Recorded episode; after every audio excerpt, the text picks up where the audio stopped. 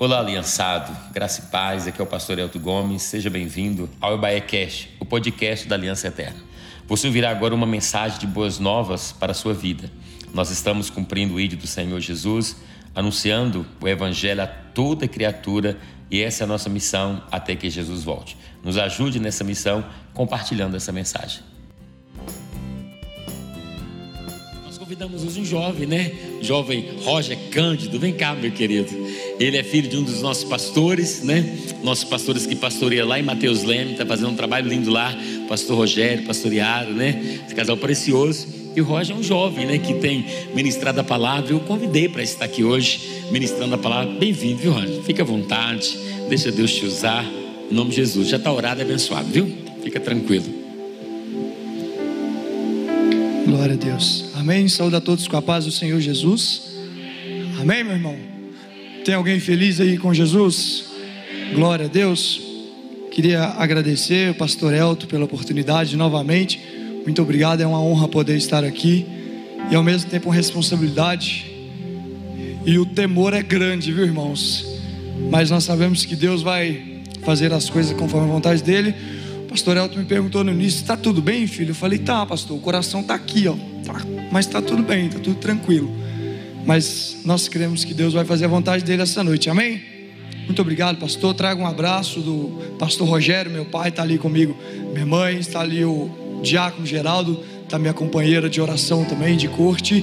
E Deus tem nos abençoado, irmãos. Pastora Lu, que bom ver, um prazer. Obrigado também, pastora. Um abraço. Amém, irmãos? Quem veio cultuar ao Senhor? Coloque a mão sobre o teu coração. Feche os seus olhos por um momento. Por um minutinho. Reflita aí sobre o dia de hoje. Reflita. Traga à sua memória tudo o que houve, tudo o que aconteceu. Talvez alguma dificuldade que você teve, algum problema que você teve. Talvez você discutiu com seu pai hoje, com seu esposo, com a sua esposa, com seu filho. Talvez aconteceu algo que te deixou chateado durante todo o dia. Talvez mesmo depois do louvor, das orações, você ainda está com seu coração um pouco fechado, triste, talvez triste. Traga aí a sua memória com seus olhos fechados. E tenta enxergar o Senhor ele tirando tudo isso do teu coração. Talvez tenha um peso na tua vida. Tenta, tenta enxergar o Senhor tirando todo o peso alguma acusação. Veja o Senhor tirando tudo isso da tua vida. Nada, nada pode impedir a palavra do Senhor de entrar no teu coração. Nada pode impedir a palavra do Senhor de gerar mudança e transformação na tua vida. Os louvores que foram ministrados, as orações, as ministrações do louvor, o tanto que Deus falou, meu irmão, não deixe o inimigo tirar aquilo que o Senhor tem para a tua vida. Diga comigo assim: Senhor Jesus, eu quero que a tua palavra fale ao meu coração e que ela possa gerar vida em mim. Amém. Glória a Deus. Aplauda o nome do Senhor. Graças te damos, Pai. Você que trouxe a sua Bíblia, abra comigo o livro do profeta Ezequiel. profeta Ezequiel, capítulo de número 47.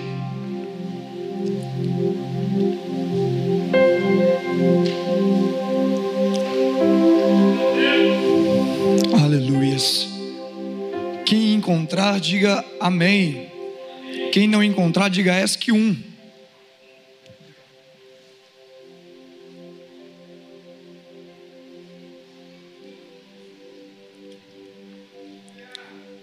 Amém, irmão? Quem não encontrar, diga ESC 1. Ninguém fala ESC 1, mas tem umas Bíblias folheando aí, hein? Ezequiel, capítulo de número 47.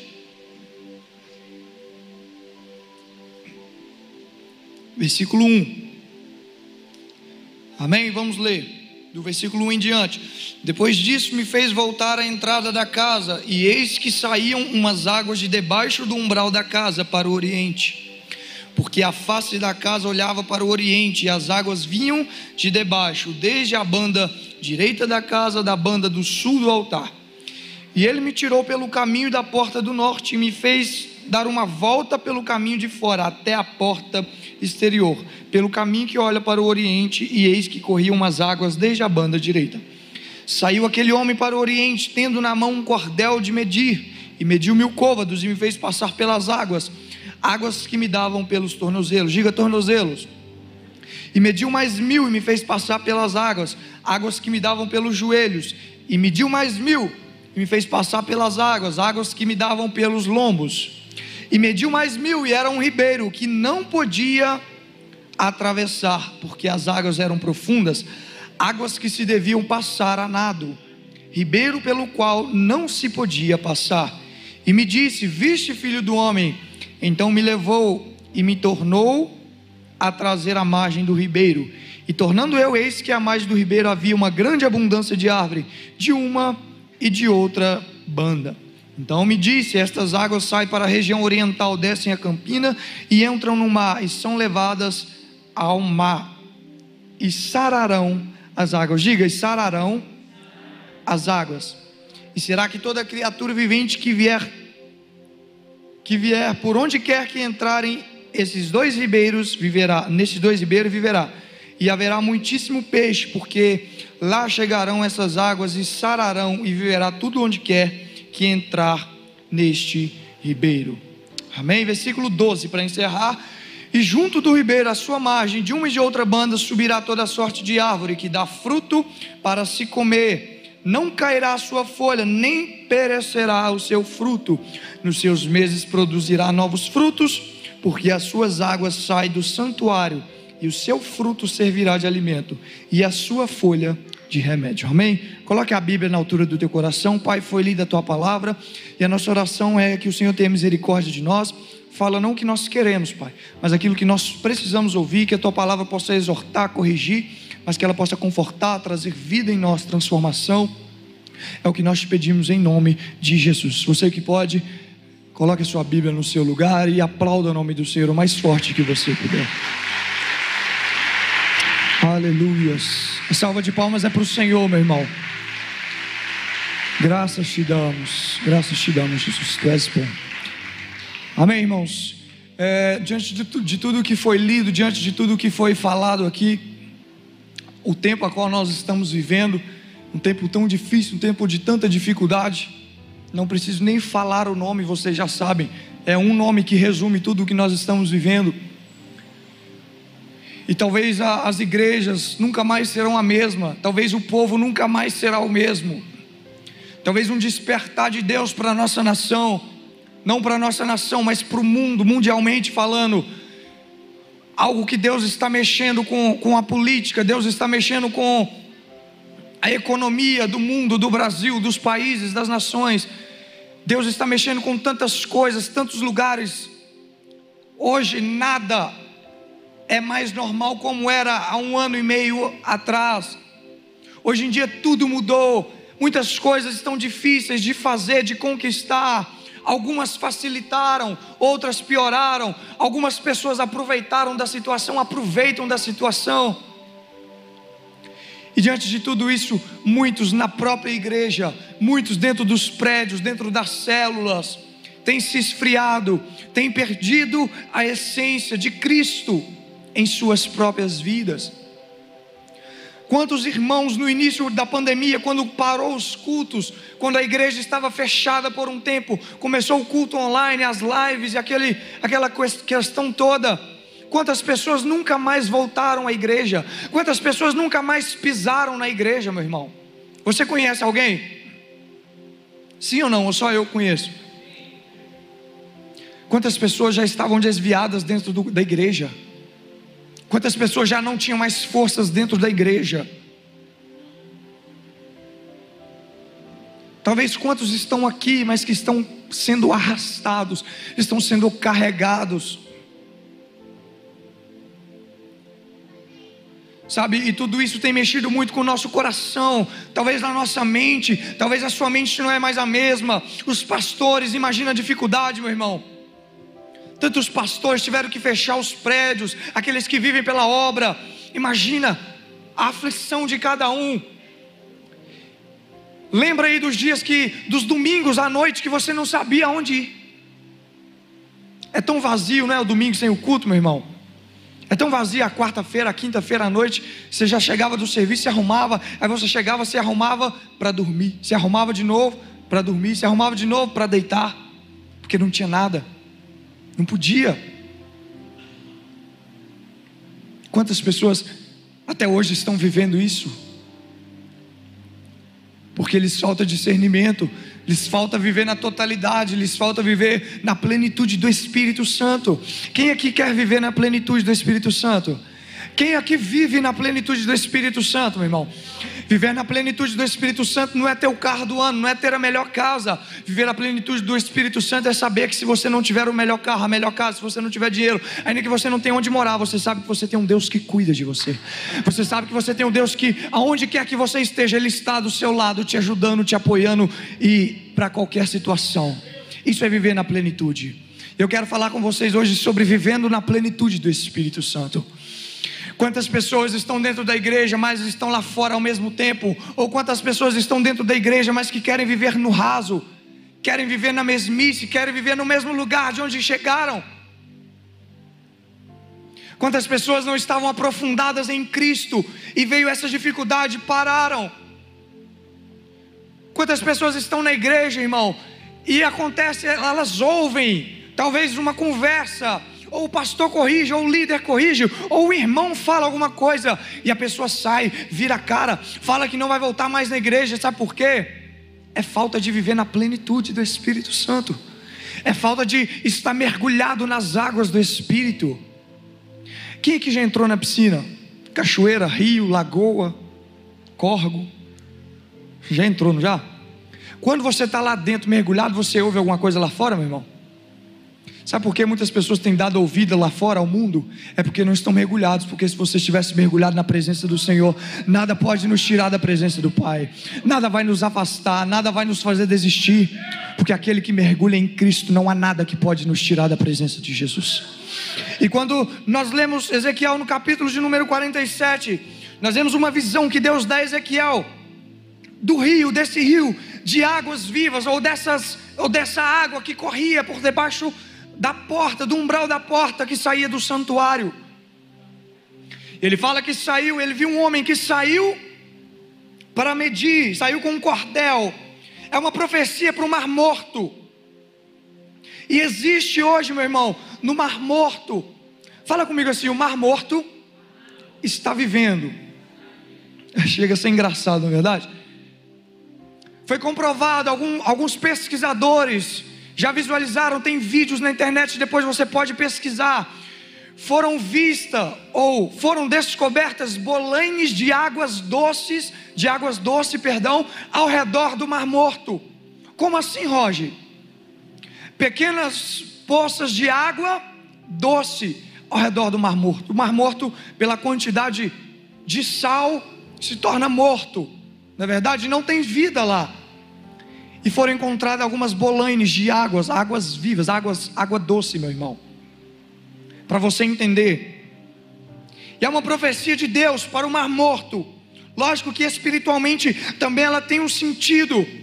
Mas até nós chegarmos nessas bolanes, até nós chegarmos na água doce, eu queria falar primeiro para vocês sobre as águas que este homem mediu e estavam pelos tornozelos de Ezequiel águas que estavam no, nos pés. E quando fala de pés, fala de apoio, fala de suporte, fala de início, fala de começar.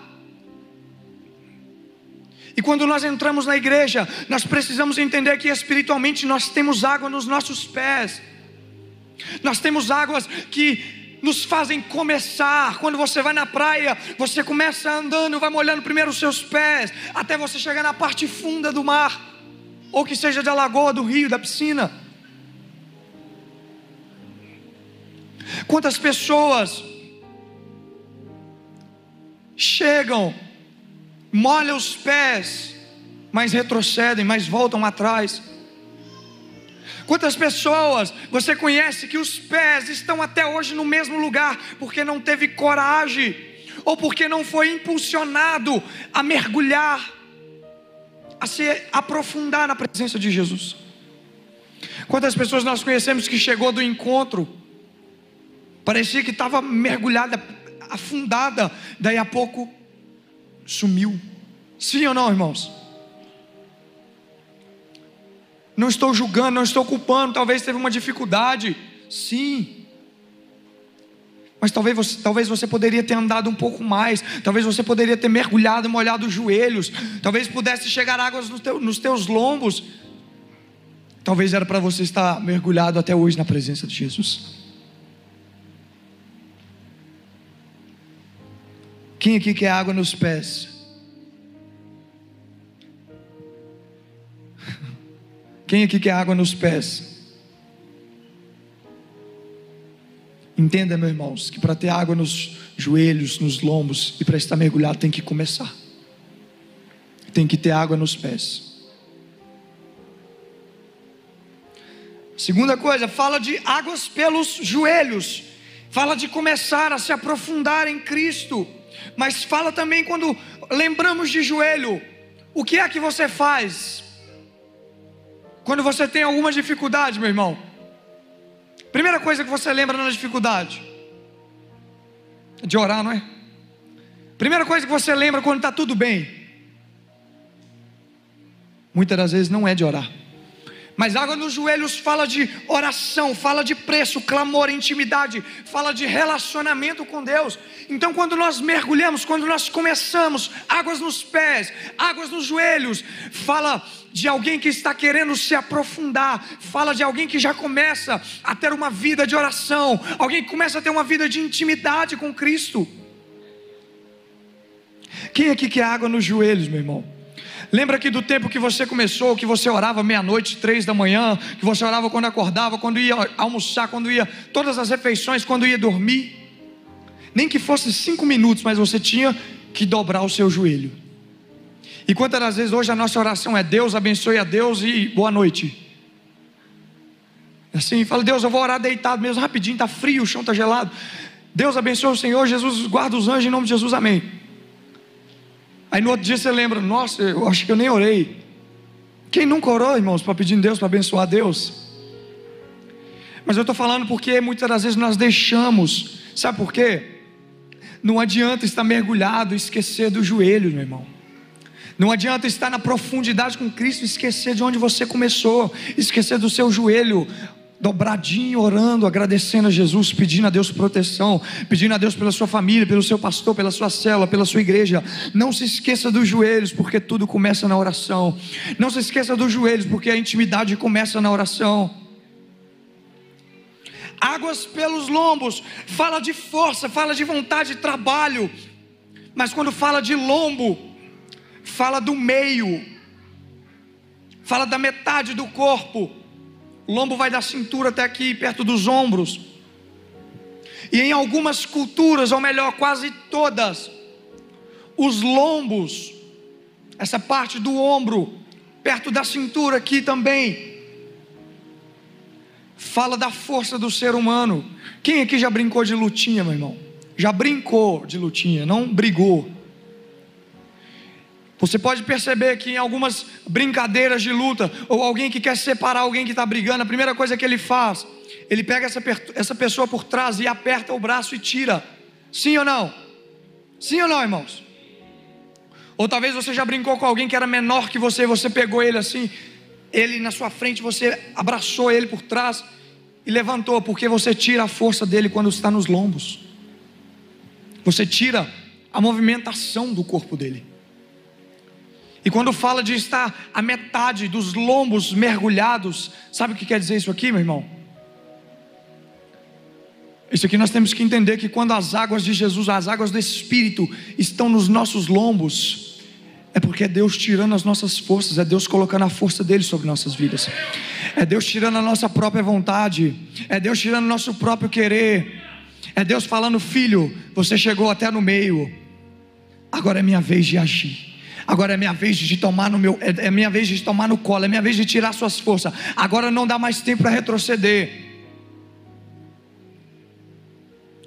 Entenda que quando você estiver mergulhado com seus lombos mergulhados, entenda que a sua força vem de Deus. A sua força vem de Jesus. Não é mais na força do braço, não é mais você querer ou não querer, é a vontade de Deus para a tua vida. Quem aqui quer força nos lombos? Quer água nos lombos, perdão. Fala de decisão, meu irmão. Decida. Decida. Ou é ou não é, sim, sim, ou não, não. Decida viver na plenitude, decida viver na totalidade de Cristo, decida ser completo. E quando falamos do tema, vivendo na plenitude, o vivendo aqui não é estar um dia, o vivendo aqui não é experimentar um dia, é viver dia após dia. Lucas 13, 33, se não me falha a memória, importa, portanto, importa caminhar hoje o dia seguinte é viver a plenitude, meu irmão. Não é só ter água nos pés, água nos joelhos, água nos lombos, não. É todos os dias falar: Senhor, eu estou disposto a mergulhar, eu estou disposto a estar nas águas do Espírito, eu estou disposto a largar as velhas coisas, eu estou disposto a largar minha força, a largar minha vontade de viver a tua, que é boa, que é perfeita e para sempre é eterna. Pode te agradar ou não, mas é a vontade do Senhor, meu irmão. Fala de águas profundas agora, a totalidade de Deus, fala do pleno domínio de Deus sobre as nossas vidas, a plena vontade de Deus sobre a minha e sobre a tua vida. Porque quando nós mergulhamos, já não é mais o que nós queremos, você já não tem mais pé no chão, você já não tem mais noção de espaço, você não tem noção de profundidade. Sabe por quê? Porque quando você mergulha, quem te dá a direção é Deus. Porque quando você mergulha, quem está no controle é Deus. Porque quando você mergulha, quem está cuidando de tudo é Deus. Nós não temos mais nada para fazer, é mergulhar nas águas do Espírito. Deixa Deus cuidar da tua vida, meu irmão. Já viu quando você mergulhou e chega um tempo que você, aí você perde o fôlego e você levanta, aí você levanta procurando onde você está, sim ou não? Sim ou não, meu irmão? Isso quer dizer que nós somos frágeis, mergulhados. Mas isso quer dizer que nós temos um Deus que tem toda a força. Isso quer dizer que nós temos um Deus que tem total direção e cuidado da nossa vida. Entenda que nós temos um Deus que cuida de nós nos mínimos detalhes. E não dá para passar andando. Ou seja, é somente nadando. Ou seja, é somente mergulhando. Foi o que eu falei quando estamos na profundidade. Nós não ouvimos e nós não vemos as pessoas. Então tem muita coisa, meu irmão, que você está ouvindo é porque você não está mergulhado. Tem muita coisa que você está achando ruim é porque você não está mergulhado. Ah, mas o irmão faz isso, a irmã faz aquilo. Mergulha, cuida da tua vida, mergulha, esteja mergulhado. Enquanto você cuida da sua vida, enquanto você mergulha, o Senhor ele faz o propósito dele na tua vida, ele cumpre. Enquanto você mergulha, ele cuida da tua família, ele cuida da tua casa. Deixa que o irmão resolva a vida dele com Deus.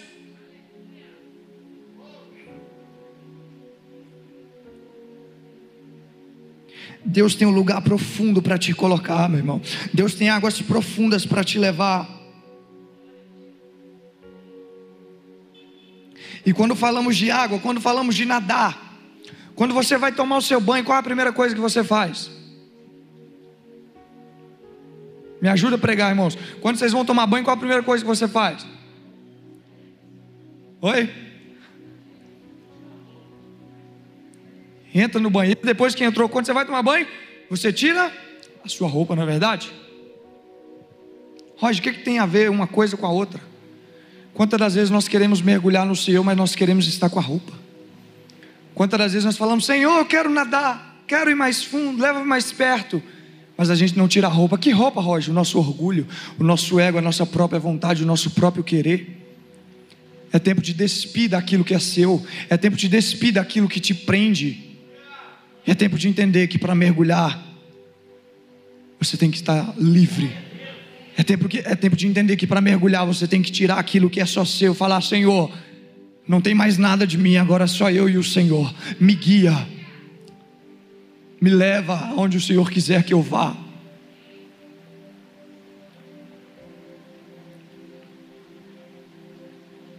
As águas são purificadoras, águas limpas, águas que gerarão vidas.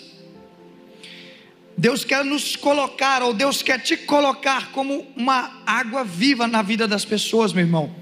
João capítulo de número 7, versículo de, número 38, vai nos dizer o seguinte: Quem crê em mim, como diz as Escrituras, rios de água viva correrão do seu ventre. O Senhor quer te fazer uma, um rio. O Senhor quer fazer gerar ou brotar de dentro de você um rio de água viva. É tempo de trazer vida àquilo que está morto.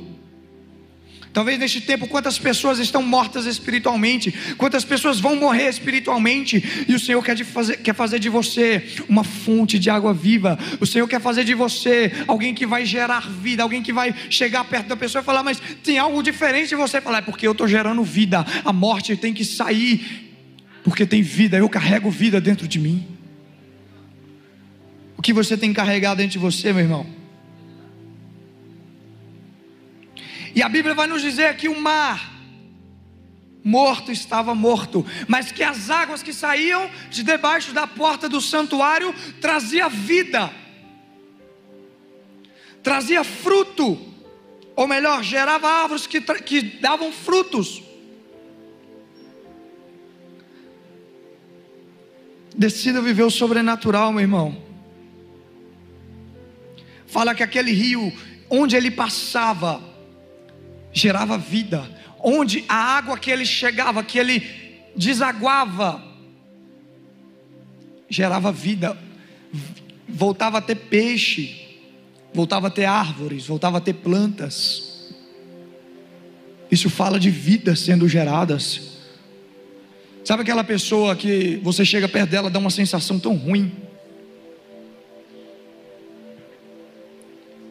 Sabe aquela pessoa que uma palavra dela mata o sonho de qualquer um. Uma palavra dela mata o projeto de qualquer um. Aquela pessoa negativa que tudo que você fala, fala: "Não, não vai dar certo isso aí, não tem jeito não para você, não dá". Não seja essa pessoa, meu irmão, mas seja uma pessoa que as pessoas queiram estar perto, sabe por quê? Porque você vai gerar vida. Seja uma pessoa incentivadora, seja uma pessoa que de dentro de você, ao abrir a boca, eles vão entender: esse aqui gera a vida de Deus, esse aqui carrega dentro dele o próprio Cristo.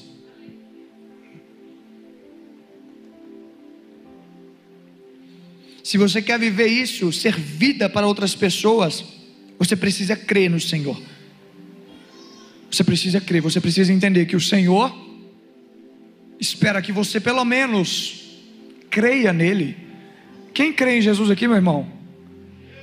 Aquele que crê e for batizado será, mas aquele que não crê será condenado. Quem crê em Jesus aqui, meu irmão? Aumentou as mãos. E o rio de vidas, ou melhor, de águas purificadoras. Ao chegar, os outros rios trouxe vida. E falando agora das bolaines, atualmente que existem já em Israel, na beira do Mar Morto. Foi, foi comprovada, meu irmão. O que eu quero dizer para você é o seguinte: a palavra de Deus está se cumprindo. O que eu quero dizer para você é que o rio que era morto, o mar morto, pastor El conhece mais alguns outros pastores, pastores, está voltando a ter vida. Já existem plantações ao redor. Já existem algumas árvores ao redor. Alguns peixes. A palavra do Senhor tem se cumprido, meu irmão.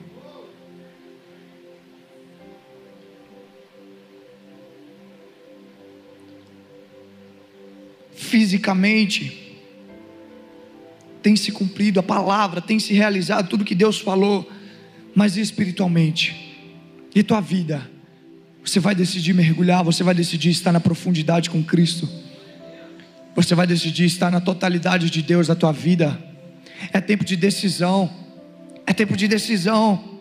Fala para essa pessoa que está do seu lado, é tempo de decidir. Marcos 16 vai dizer: aquele que crê for batizado, mas aquele que não crê será condenado. E João 6,38 fala: Aquele que crê em mim, do seu interior fluirão rios de águas vivas. É tempo que nós precisamos entender, irmão, para gerar vida, para correr água viva dentro de nós. Nós precisamos crer no Senhor. É simples. Você crê em Jesus? Você crê em Jesus? Tem alguém que não crê? Ou tem alguém que até hoje falava assim: Eu nunca criei nesse Deus que vocês pregam. Eu nunca aceitei esse Jesus que vocês pregam. Tem alguém? Não precisa, se tiver, não precisa ficar com vergonha. Tem alguém, meu irmão?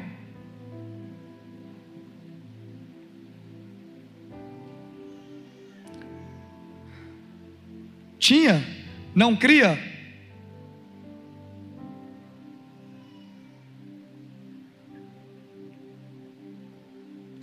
Talvez alguém que até hoje falava assim: Eu não, nunca criei nesse Deus que vocês pregam. O Senhor vai gerar vida dentro de você. Talvez você que nunca creu, você que falou, eu não, para mim não tem jeito, eu não creio. Deus vai fazer de você um rio de água viva. Deus vai fazer de você um canal de vida onde você, onde quer que você ande.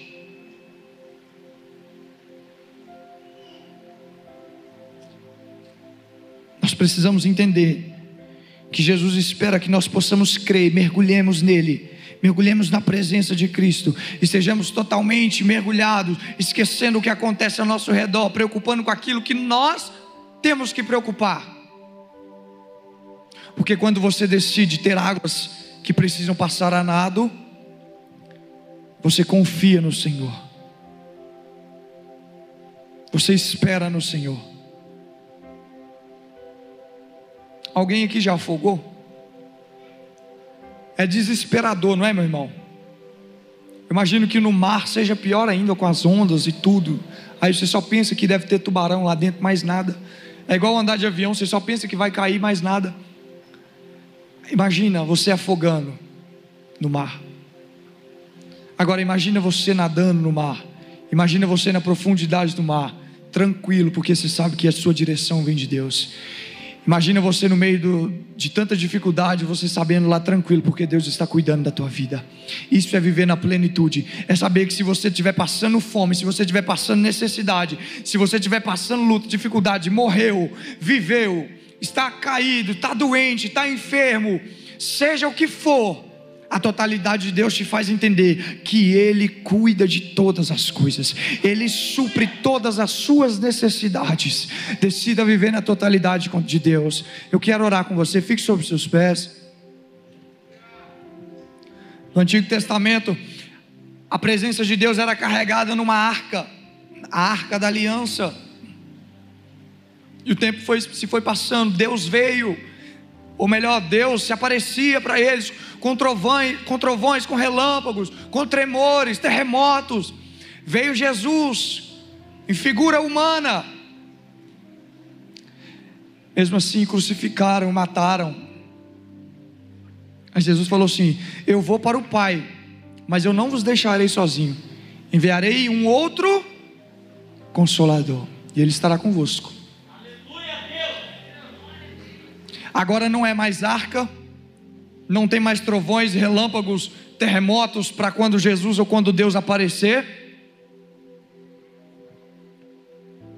Deus não decidiu habitar dentro da tenda. Deus não decidiu mandar o seu filho de novo, porque o preço da cruz vale até hoje, o sangue vale até hoje.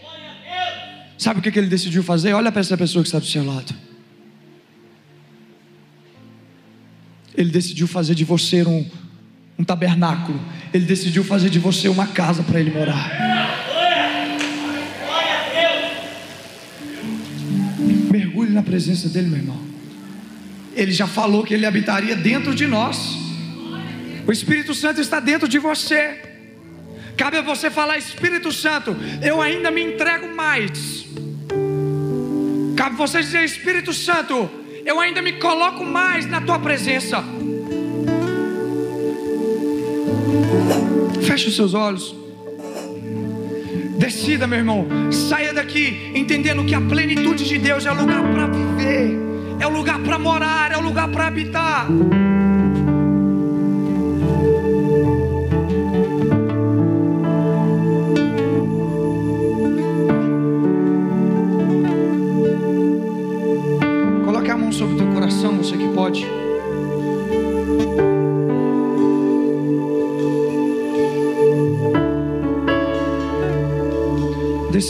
Deixar, deixar o rio fluir dentro de você, meu irmão. Só basta você crer no Senhor. Creia nele, do seu interior vai fluir rio de água. Da mesma forma que as bolainas estão trazendo vida ao mar morto, seja você talvez uma bolaine lá fora, gera vida aquilo que está morto.